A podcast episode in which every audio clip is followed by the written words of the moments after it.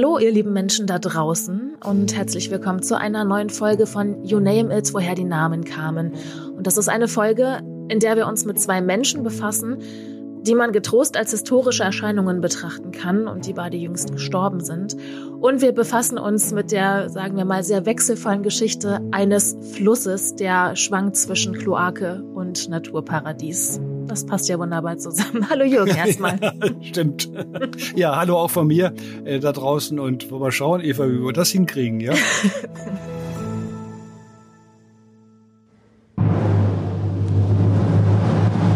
A few moments ago, Buckingham Palace announced the death of Her Majesty Queen Elizabeth II.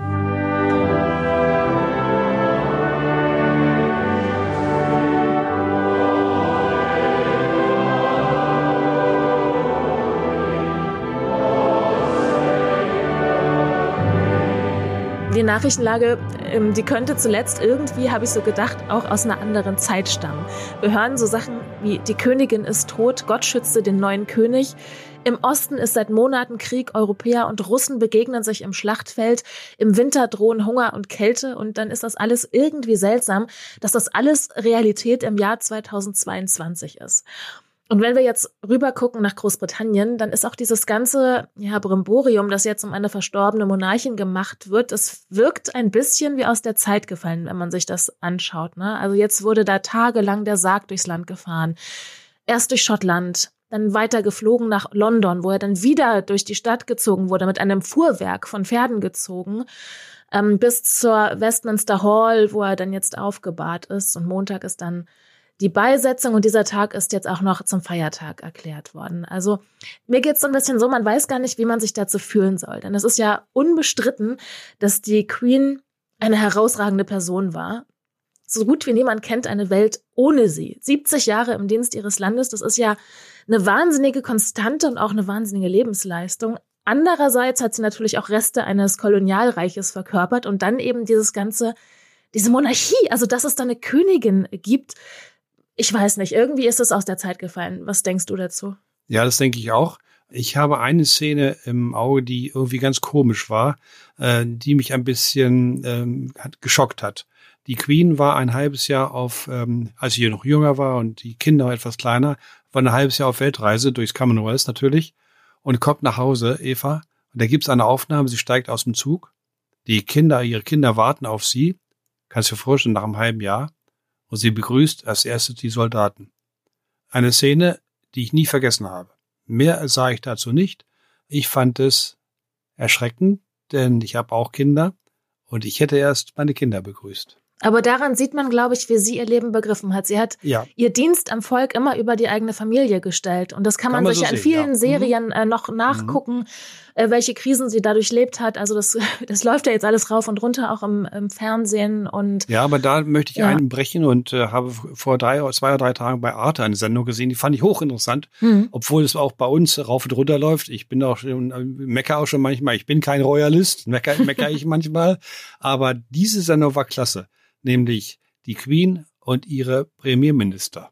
Mhm. Das ging los. Wie hat sie 15, ne? 15 ja, 15 oder so. Mhm. Das ging dann los mit, mit Churchill und endete bei Johnson. Und das war hochinteressant, weil das politisch auch wichtig war. Das fand ich gut.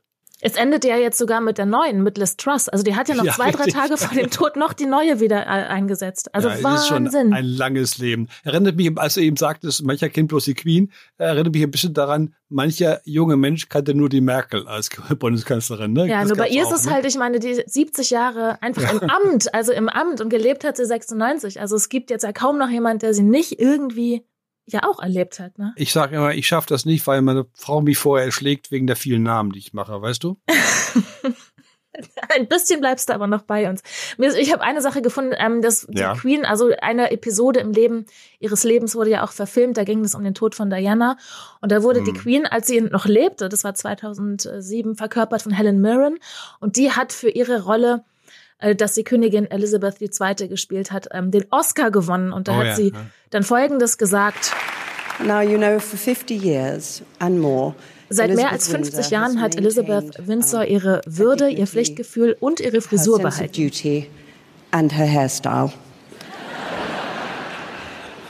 Sie steht mit den Füßen fest auf dem Boden, trägt den Hut auf dem Kopf, ihre Handtasche am Arm und sie hat viele, viele Stürme durchgemacht. Ich verneige mich vor ihrem Mut und ihrer Beständigkeit.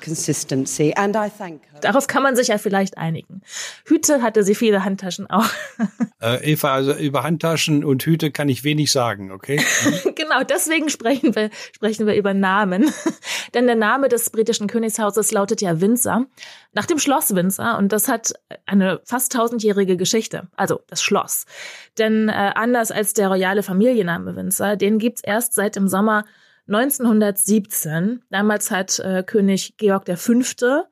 regiert, der Großvater der verstorbenen Queen. Ja. Der damals übrigens nicht nur König in Großbritannien war, sondern auch noch Kaiser von Indien, aber das ist eine andere hm, Geschichte. Das nebenbei. Ja. Und der mhm. kam aus dem Hause Sachsen, Coburg und Gotha. Ja, also hieß seine Dynastie damals Saxe, Coburg and Gotha oder so ja, ähnlich. Ähnlich. Das machte sich dann aber nicht gut im Ersten Weltkrieg. Dem George war seine Verwandtschaft mit der Pickelhaube irgendwie peinlich und die Briten natürlich auch nicht gut auf die Deutschen zu sprechen, also hat man sich kurzerhand umbenannt in Windsor. Und dieser Name, ne, der kommt von einem Schloss, das da heute noch steht, in gleichnamigem Ort. Jetzt können wir höchstens noch klären, woher dieser Ort Namen Ja, da habe ich nachgesehen. Äh, ne, da steht im, im Standardwerk vom Cambridge Dictionary of English Place Names steht Ridge with a Windlass. Das heißt so viel Ufer mit einer Winde. Das würde also äh, Windsor bedeuten. Ich nehme das mal so hin.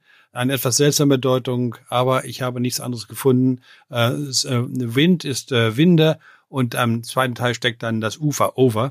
Das wäre die Lösung, aber kann mir nichts richtig darunter vorstellen. Aber ich finde noch viel spannender den Namen der, des Ehemanns der Queen von Prinz Philipp. Da kommen hieß, wir gerne auch noch hin, genau. Ja, gerne. Ja. Du regelst das hier, Eva, wann ich dazu kommen darf, ja? Okay? Mhm. ja, ich, genau. Okay. Windsor, Ufer mit einer Winde. Ja, Windsor klingt gut, ne? lassen wir es mal dabei. So, das hat ja, man auch gut. behalten. Aber die Nachfahren der Queen heißen auch nicht nur Windsor, sondern Mountbatten Windsor. Denn äh, Mountbatten, so hieß ihr verstorbener Mann, Philipp. Und äh, der wiederum hat seinen Namen ebenfalls äh, aus Deutschland im weitesten Sinne, und zwar aus dem hessischen Haus Battenberg. Ja, das äh, wirklich oh, irre. Also, ich habe es nicht gewusst, Eva. Natürlich liest man sowas nach, aber was hast du noch gefunden dazu? Naja, nur, dass Mountbatten, die ja quasi wieder die anglizierte Version davon ist, die diese Familie ebenfalls seit 1917 trägt. Also wir sehen, von beiden Seiten hat die Königsfamilie irgendwo einige deutsche Vorfahren drinne, aber Mountbatten, Battenberg, da hast du gesagt, da gibt's einiges Spannendes zu berichten. Ja, allerdings, ich war mal in einem Ort. Ich hatte irgendwie einen Vortrag in NRW oder so und äh, von, von meinem Wohnort aus kann, konnte man über Battenberg dorthin fahren. Und ich las das irgendwo, sah das, dachte, Mensch, da muss ich mal hinfahren. Mountbatten, Battenberg. Ich kannte den Ort vorher überhaupt nicht. Hast du gewusst, dass es einen Ort Battenberg gibt? Nein. Nee, auch nicht, ne? Äh, liegt an der Eder. Edertalsperre kennt man vielleicht, im Norden von Hessen. Und wir haben uns angesehen ist wirklich äh, schon ein bisschen faszinierend, denn es ist ein klitzekleiner Ort, aber in der Mitte liegt der kegelförmige Burgberg. Da geht's wirklich steil hoch. Richtig auffällig. Das heißt, der Ort ist drumherum gebaut, sozusagen, ne? Und der Berg ist das prägende Element dieses Ortes. Frage, woher kommt Battenberg? Und Eva, wenn ich von dir jetzt zwei Stunden kriege, dann könnte ich vielleicht den Namen lösen. Ah, ah ja, ja, so kompliziert. Da ich, da ich die zwei Stunden nicht kriege, äh, mache ich das relativ kurz, versuche ich es. Und die alten Formen, Battenberg hat seinen Namen von Battenfeld, das liegt daneben sozusagen. Und der Ort erwähnt im 8. Jahrhundert schon vor 1200 Jahren als Badenfeldun. Und dann wird heißt er Baddenfeld und so weiter. Und was nun in dem Batten drin steckt, das ist ein echtes Problem. Im zweiten Teil steckt Feld, beziehungsweise bei dem Ortsnamen Burg, das ist okay. Und was ist dieses Badden? Und da geht man auf einen Fluss nach vielleicht auf einen Teilabschnittsnamen der Eder. Das ist ja so, wir haben mal drüber gesprochen, dass größere Flüsse auch mehrere Namen gehabt haben früher, ne? Ja. Und äh, vielleicht ist es ein Name, denn dann können wir das, und das ist so der letzte Akt, den ich vielleicht noch wage, dann können wir das Ganze mit dem Bett und mit dem Beet verbinden, was beide Wörter bedeuten eigentlich, auch wenn es beim Beet eigentlich das Gegenteil ist und beim Bett auch, das, wo es etwas niedriger ist, ne? Ins Bett legt man sich auch hinein, ne? Man hat ja so eine Kuhle, meistens entsteht ja dann nach 20 Jahren sowieso. Ne? Spätestens und, dann, ja. Und das Beet haben wir heute, steht etwas höher, aber es ist nicht da ursprünglich so gemeint. Das heißt, wir haben Vertiefung Tal. Und dann hätten wir also den Talfluss, ganz primitiv gesagt, Badana, wäre vielleicht die alte Form. Und damit kommen wir dann in germanische Zeiten. Also, wenn du so willst, ein sehr, sehr alter Name, vielleicht doch nicht so schlecht für das alte englische Adelsgeschlecht. Was meinst du? Ja. Ja. Okay. Wenn sie das gewusst hätten, hätten sie es 1917 vielleicht nicht geändert. Naja, aber das sollte ja alles nicht deutsch klingen. Oh ja. Das war ja diese antideutsche Stimmung, die da herrschte und weshalb ja auch ähm, man da sich hast du natürlich den Winzer Nagel da auf hat. den Kopf Mhm. getroffen, ne? Völlig klar, ja. Deutsch war nicht beliebt und äh, beim Fußball ja auch nicht. Du kennst den Einspruch von einem englischen Fußballspieler. Was ist ein Fußballspiel? Äh, wenn England gegen Deutschland äh, spielt und Deutschland immer gewinnt. Das war seine Aussage beim Fußballspiel. Ne? Inzwischen hat sich das ein bisschen geändert. Wie du von den Royals die, die Schleife zum Fußball kriegst auch. Ähm, ich kriege, äh, Eva, wie du vielleicht gemerkt hast, Immer die Schleife. kriege ich sehr oft die Schleife zum Fußball. Ne? Gut. Seit wir uns zuletzt gehört haben, ist ja noch ein Mensch gestorben, der es auch in die Geschichtsbücher geschafft hat, Michael Gorbatschow. Ich glaube, Gefahren warten nur auf jene, die nicht auf das Leben reagieren. 89 ja, das Jahr, wie wir alle wissen, einer weltpolitischen Wende. Und obwohl da damals schon im Sommer tausende DDR-Bürger ihr Land verlassen hatten, feiert die Partei und Staatsführung unverdrossen den 40. Jahrestag der DDR und ignoriert die wirklich deutlichen Signale aus dem Volk. Das hier sagt Erich Honecker damals. Die Deutsche Demokratische Republik werde weitere 40 Jahre und noch darüber hinaus bestehen.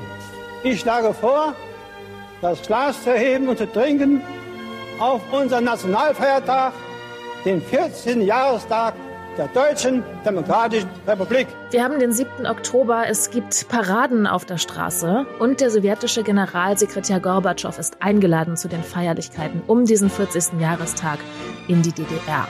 Die Beziehung damals zwischen Honecker und Gorbatschow, die ist schon längst alles andere als harmonisch, denn Gorbatschow will den Sozialismus reformieren und hält auch die kommunistischen Parteien schon längst nicht mehr für unfehlbar. Honecker dagegen verweigert sich partout allen Reformbestrebungen. Und also wird Gorbatschow von den Menschen dann bei diesen Paraden in Ostberlin als Hoffnungsträger bejubelt. Gorbi, Gorbi skandieren sie, Stasi raus und noch vieles mehr.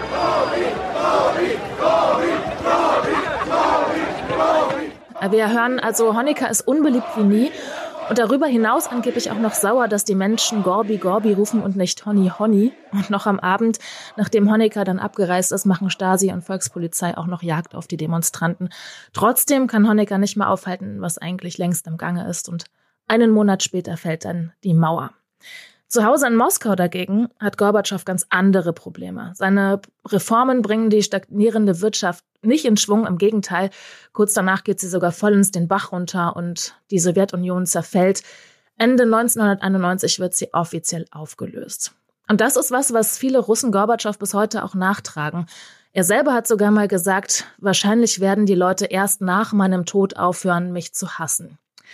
In Deutschland wird er heute bewundert von vielen oder man hat ein dankbares Gefühl. So haben sich auch viele Politiker geäußert.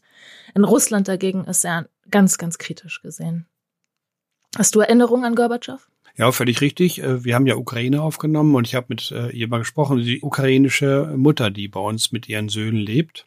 Äh, Ich habe sie mal gefragt, wir sprechen wenig über Politik. Ich merke, dass es ihr nicht das Thema, nicht das Thema ist, was sie interessiert. Und sie hat aber gesagt, viele bei uns auch in der Ukraine hielten ihn für einen Amerikaner. Hat sie wörtlich gesagt, ne? Weil Gorbatschow, wenn du so willst, die eher amerikanische Politik vertreten hat, nämlich Auflösung der Sowjetunion und, muss man ja so sagen, den osteuropäischen Ländern ihren eigenen Weg ermöglichen. Das Genau. vergessen die Russen natürlich dabei, wenn sie eine starke Sowjetunion, ein starkes Russland haben wollen, dass das sehr gelegentlich auf Kosten anderer Länder geht. Und das muss man schon im Auge behalten. Aber zurück zu Gorbatschow. Ähm, ja, äh, für mich der absolut wichtigste Politiker der letzten 50 Jahre. Für mich auch viel wichtiger als die Queen, muss ich ganz klar sagen.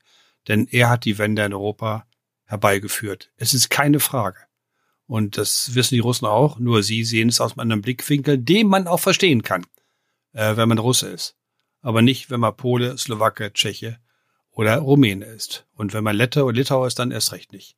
Also, Vielleicht zu Gorbatschow und seinem Namen, Eva. Hast du dazu etwas gefunden? Ich habe gar nicht nachgeguckt. Jetzt kann man ja nicht immer die Show stellen hier. Ja, gut. Äh, gut. Ich brauche keine Show, sondern ich habe mal nachgesehen, was drin steckt. Also wir haben hinten ein F oder Off, Gorbatschow, je nach Schreibung.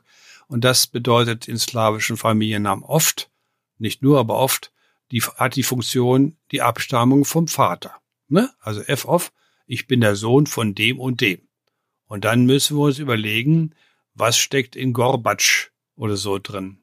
Und da haben wir eine klare Aussage, denn die Grundlage ist ein slawisches Wort, was im Russischen als Gorb mit B erscheint. Das ist Hügel, Höcker oder Buckel.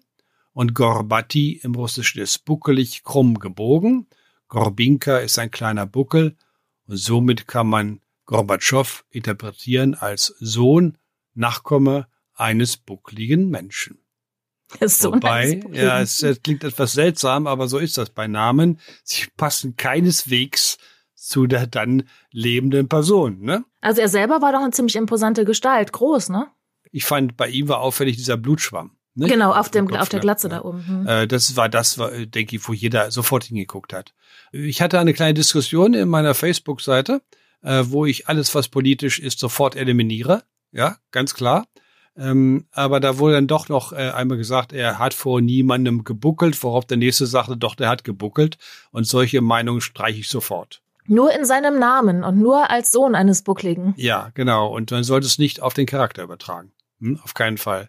Sohn als bucklige Menschen äh, kann man denken, was man will. Das ist die nüchterne Analyse des Familiennamens und hat nichts mit der Politik von Michael Gorbatschow zu tun. Ich glaube, Ja. da sind wir uns einig, ne? Hm? Ja, und die politische Bewertung können wir auch anderen Menschen überlassen. Die ist auf jeden Fall weit gestreut in diesem Fall. Richtig, aber ich habe eine ganz persönliche Bemerkung dazu. Wenn er nicht gewesen wäre, wäre Deutschland äh, immer noch geteilt und ich hätte niemals eine Professur für Namenforschung in Leipzig antreten können. So sehen es viele. Also das mit der Professur ist natürlich dein persönliches Schicksal, aber Natürlich, ich habe ja auch gesagt, Wende, mein ja. persönlicher Eindruck. genau. Du weißt, du weißt, dass jeder Mensch Egoist ist. Das ist ganz normal, das liegt im Wesen drin. Ich Ausreden akzeptiere ich jetzt nicht. Jeder Mensch ist ein bisschen Egoist und ich auch.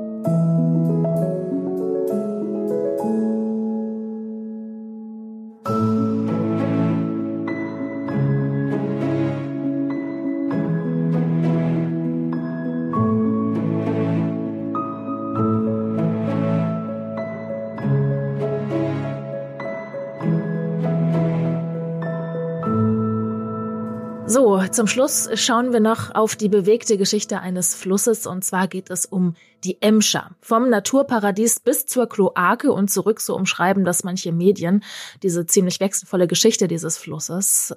Köttelbecke, so haben die Menschen früher den Fluss genannt, denn da wurde gnadenlos alles eingeleitet, was weg musste. Abwässer, Fäkalien aus den Privathaushalten, dazu aber dann eben auch giftiges Zeug aus Industrie und Bergbau und das Ganze über 170 Jahre.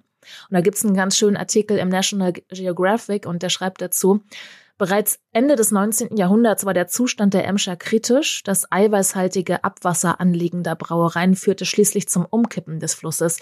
Die Emscher war tot, verkommen zur Kloake des Ruhrgebiets und eine Gefahr für die Gesundheit. Bei starkem Niederschlag trat die stinkende Jauche, die durch das Flussbett der Emscher kroch, über die Ufer und überschwemmte ganze Stadtviertel.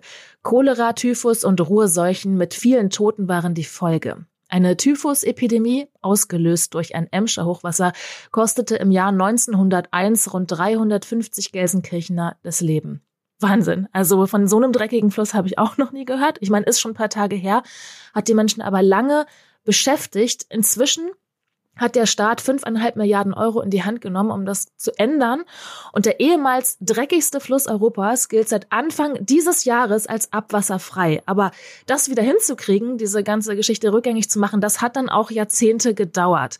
Und dann jetzt Ende August, da gab es am Wasserkreuz in Kastrop-Rauxel, Nordrhein-Westfalen, den Festakt zum Abschluss des Generationenprojekts Emscher Umbau. Und da war dann sogar Kanzler Scholz angereist. Und in der Emscher schwimmen tatsächlich wieder Fische.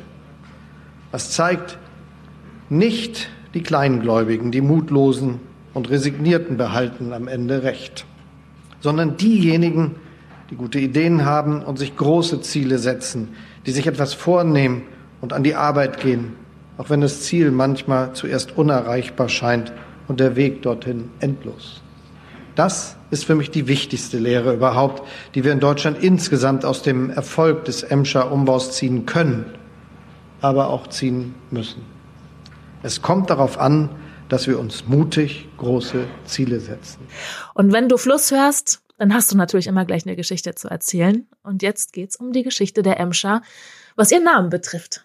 Ja, das fand ich richtig. Und ich bin ja ein bisschen älter. Ich kann mich noch ein bisschen erinnern. Ich habe zwar nicht im Ruhrgebiet gewohnt, aber ich weiß, äh, die Flüsse im Ruhrgebiet generell, auch die Ruhr, äh, galten als dreckig. Ne? Und ich habe mal einen Bericht gehört aus dem Ruhrgebiet, dass die Frauen, wenn sie Wäsche gewaschen haben, die Wäsche dann zum Trocknen nicht rausgehängt haben, weil dann sofort äh, die schwarzen kleinen Fleckchen von der Kohleproduktion oder so auf den Betttüchern waren. Ähm, das war wirklich eine schlimme Zeit und ich finde es toll, wie man das hingekriegt hat und hier bei der du sehr schön beschrieben, dieser dreckige Fluss jetzt zu einem sauberen wird. Aber mich interessiert natürlich was ganz anderes. Es geht um Namen, genau. Und äh, ich glaube, ich sag mal äh, was, Eva. Rhein, Elbe, Weser. Sind das seltsame Flüsse oder findest du Emscher nicht etwas komisch? Wegen des ER hinten dran. Aber Ja, die Weser hat irgendwie ja so, auch so ein ne? ER hinten Ja. dran. Ja, Weser auch. Aber Emscher, dieses Emsch in der Mitte. Und es wird noch schlimmer, wenn ich jetzt mal die alten Belege mir angucke, die ich rausgesucht habe. Seit dem neunten Jahrhundert ist der Name überliefert. Und ich lese jetzt einfach mal vor, was ich gefunden habe und wie der Fluss seitdem notiert wurde. Embiscara, Embiscara, Emmescarre, Embescara, Emmescarne, Emmessere, Emmeschara, Emmescharier, Emmeschar, Emmeska, Imeschere, Emmeschere, Emscher. Jürgen, was ist los? Redest du Elbisch? Nein, ich rede nicht Elbisch, sondern ich habe vorgelesen, wie der Name der Emscher in den historischen Belegen aufscheint. Und das ist schon ein ganz seltsamer Flussname. Um das Ergebnis vorwegzunehmen, keiner weiß, was da wirklich drin steckt. Ich habe eine Deutung gelesen, die mir von allen immer noch am besten gefällt. Da wird versucht, den Namen zu zerlegen in folgende zwei Teile. Erster Teil, Emp oder Omb, und zwar verbunden mit dem lateinischen Wort für den Regen. Imber heißt der Regen. Und das ist ein altes Wort, ein indogermanisches Wort steckt da drin für Regen, Wasser, Fluss. Eva, was sage ich immer? Was steckt im Flussnamen drin für ein Wort? Regenwasserfluss. Ne? Im Endeffekt, ja. Ne? Aber das ist ja nicht alles. Wir haben ja noch einen zweiten Teil, ne, im Biscara. Und das ist die große Frage, was ist dieser zweite Teil? Auch darüber hat man lange gestritten und streitet man noch immer. Was ich gefunden habe, gefällt mir ganz gut, nämlich eine sehr alte Form, die mit lateinisch curvus gebogen, gekrümmt in irgendeiner Weise zusammengehört, und zwar in der Form Skerve oder Skarve. Also Ambaskarve, ja, sag ich mal so, ein bisschen frei und sehr gekünstelt. Dann hätten wir eine etwas seltsame Kombination, denn Eva, im ersten Teil würde ein Substantiv stehen und im zweiten würde ein Adjektiv stehen. Das ist ungewöhnlich. Also sozusagen Fluss der Gekrümmte. Ja? Mhm. Fluss sich krümmender. Nicht vorne, sondern hinten. Diese Kombination gibt es. Im Altindischen ist das schon mal bezeugt. Altindisch ist immer wichtig für Komposita. Und wir haben eine schöne englische Verbindung, wo es dann ganz deutlich wird. Armstrong als Name. Da hast du arm und dann stark, ne? Mhm. Substantiv vorne und Adjektiv hinten. Das ist der Kompositionstyp. Und den vermutet hier ein Forscher in der Emscher und ich folge ihm. Also, im ersten Wasserfluss, im zweiten gebogen, gekrümmt. Fluss, der gebogen ist. So würden wir es dann vielleicht interpretieren. Und das ist dann ein sehr spannender Name. Halbwegs verständlich? Ja, und auch naheliegend. Wir haben wieder ja. einen Fluss, der fließt und der ab und zu auch mal eine Kurve macht. Inzwischen auch wieder sauber ist. Das ist ja auch wirklich wichtig. Äh, da wird natürlich jetzt auch gerne gesagt, Eva, wenn wir Forscher ankommen mit gekrümmt Flüsser, dann kommt einer und sagt, sag mal ihr Trottel, jeder Fluss hat Krümmung, ne? Und ja. ist nass auch. Also. ja, also dann wird das, äh, dann äh, kriegen wir da auch einen, einen vollen Latz sozusagen, ne? In dem jeder sagt, oder manche sagen, hör mal, jeder Fluss hat mal Biegung, ne? Aber es gibt dann schon äh, mal einen Fluss mit mehr und mal weniger Biegung. Also, das ist der überaus spannende Name der Emscher. Ich habe nie was drüber geschrieben. Ich glaube, ich werde es auch nicht tun. Aber wenn ich was schreiben würde, äh, dann würde ich diesen Weg versuchen zu gehen. Und es ist auch irgendwie ein versöhnlicher Abschluss an den Wirren dieser Zeiten dass, äh, wenn man sich anguckt, was diesen Sommer wieder los war, alles brennt, äh, Klimaschutz geht irgendwie wieder nach hinten, die Emissionen steigen und so. Jetzt hat man wenigstens einen Fluss mal wieder sauber bekommen. Irgendwie finde ich es wohltuend, ja, mal sowas es ist, zu hören. Äh, ich ich finde das nicht so ganz äh, ohne und gerade im Ruhrgebiet und so wo wir ja, die wir nicht im Ruhrgebiet wohnen, ja eigentlich so eine falsche Vorstellung haben. Ne? Äh, ich will das kurz an einem Beispiel noch klar machen. Dortmund als Ortsname. Ich will gar nicht im Einzelhaus nehmen, aber da steckt ein Wort für Berg drin, vielleicht für auch ein Bergeinschnitt oder so. Wir haben ja die falsche Vorstellung, Eva, dass das Ruhrgebiet platt ist. Ne? Das stimmt ja keineswegs. Und ähm, äh, das ist hier bei Flüssen, vielleicht spielt es auch eine Rolle, dass sie eben vielleicht doch ursprünglich mal auffällig durch ihre Krümmung und Biegung waren. Das haben wir nämlich manchmal sehr, sehr deutlich in den Namen verborgen. mit diesem Schlusswort verlassen wir euch für die nächsten zwei Wochen und hören uns dann genau in zwei Wochen wieder. Und dann wollen wir uns mal angucken, Wissenschaftler, Wissenschaftlerinnen und ihre Erfindungen und was ihre Namen bedeuten. Das Sehr hört gut. dann als nächstes bei uns. Ich freue mich drauf. Danke, Eva. Bis zum nächsten Mal. Bis zum nächsten Mal. Mach's gut.